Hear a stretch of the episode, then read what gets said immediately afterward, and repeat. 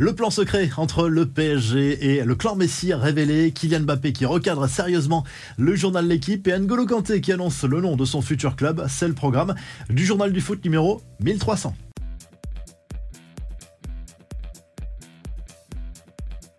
Les suites de l'affaire Messi au PSG, vous vous souvenez des excuses présentées par l'Argentin vendredi dernier après son voyage polémique en Arabie Saoudite.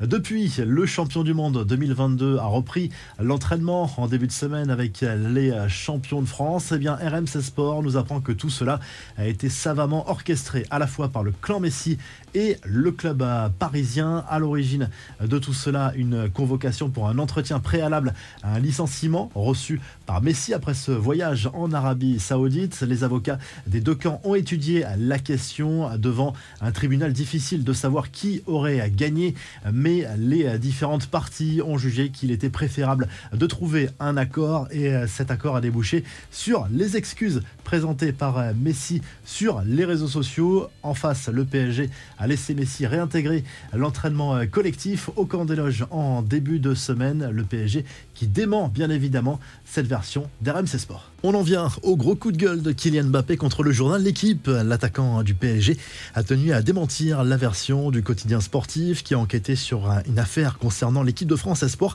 Certains joueurs envisageaient visiblement de mener une action collective pour protester contre le refus de décaler leurs jeunes pour le ramadan. L'équipe assure que Kylian Mbappé serait intervenu pour dissuader les joueurs concernés, une implication qu'il nie complètement. Évitez de mettre mon nom dans vos salades et vérifiez vos sources s'il vous plaît. Bonne soirée, a écrit l'attaquant parisien sur les réseaux sociaux.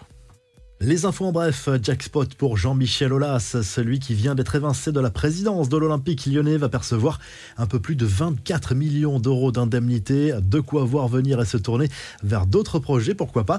John Textor, lui, doit maintenant se pencher sur une intersaison décisive pour l'avenir du club. Avant le passage devant la DNCG, l'homme d'affaires américain va devoir trouver près de 130 millions d'euros pour éviter une sanction du gendarme financier du foot professionnel. Cela signifie qu'il faudra vendre dans un premier temps. Malo Gusto a déjà fait rentrer 30 millions d'euros dans les caisses, mais d'autres jeunes pourraient être vendus, à l'image de Ryan Cherky, à Castello Luqueba ou encore à Bradley Barcola. Les actionnaires pourraient aussi trouver une solution pour réinjecter eux-mêmes de l'argent frais. Autre piste envisagée, une introduction en bourse de la structure Eagle Foot. La Ligue Europa, voici les résultats des demi-finales. Allez, match nul, un but partout entre la Juve et le FC Séville et victoire de la Roma 1-0 contre Leverkusen lors du match au Juventus Stadium. Adrien Rabiot a reçu une sacrée semelle de la part de Loïc Badé au niveau du tibia dans la surface, comme le prouve cette marque de crampons bien visible sur le milieu de terrain français de la vieille dame. Deux infos mercato, malgré une approche du Barça et d'Arsenal, N'Golo Kanté va rester à Chelsea. Le milieu de terrain a mis fin aux spéculations en annonçant son souhait de poursuivre l'aventure avec les Blues. L'international français va signer un nouveau bail de deux ans.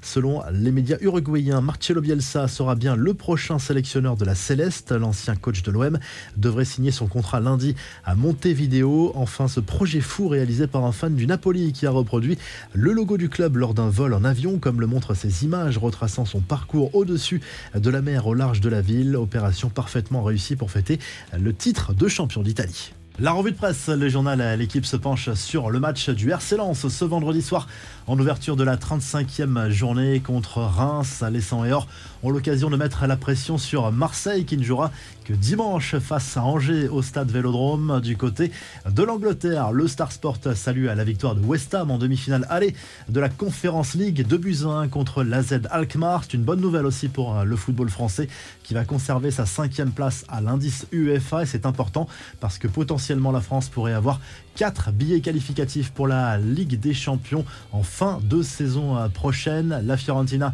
a perdu 2 buts 1 à domicile contre le FC Ball dans l'autre demi-finale de cette conférence League. Et le tabloïd britannique qui nous apprend également que Manchester United pourrait se pencher sur la piste Victor Osimhen en cas d'échec dans le dossier Harry Kane. Et en Espagne le Mondo Deportivo se penche à nouveau sur le futur mercato du Barça. Outre la piste Léo Messi le club blaugrana veut recruter Martin Zubimendi, le milieu de terrain de la Real Sociedad. C'est l'une des priorités de Xavi dans ce secteur de jeu et Ousmane Dembélé, lui, va recevoir une offre de prolongation jusqu'en 2027. Si le journal du foot vous a plu, n'oubliez pas de liker et de vous abonner. On se retrouve très rapidement pour un nouveau journal du foot.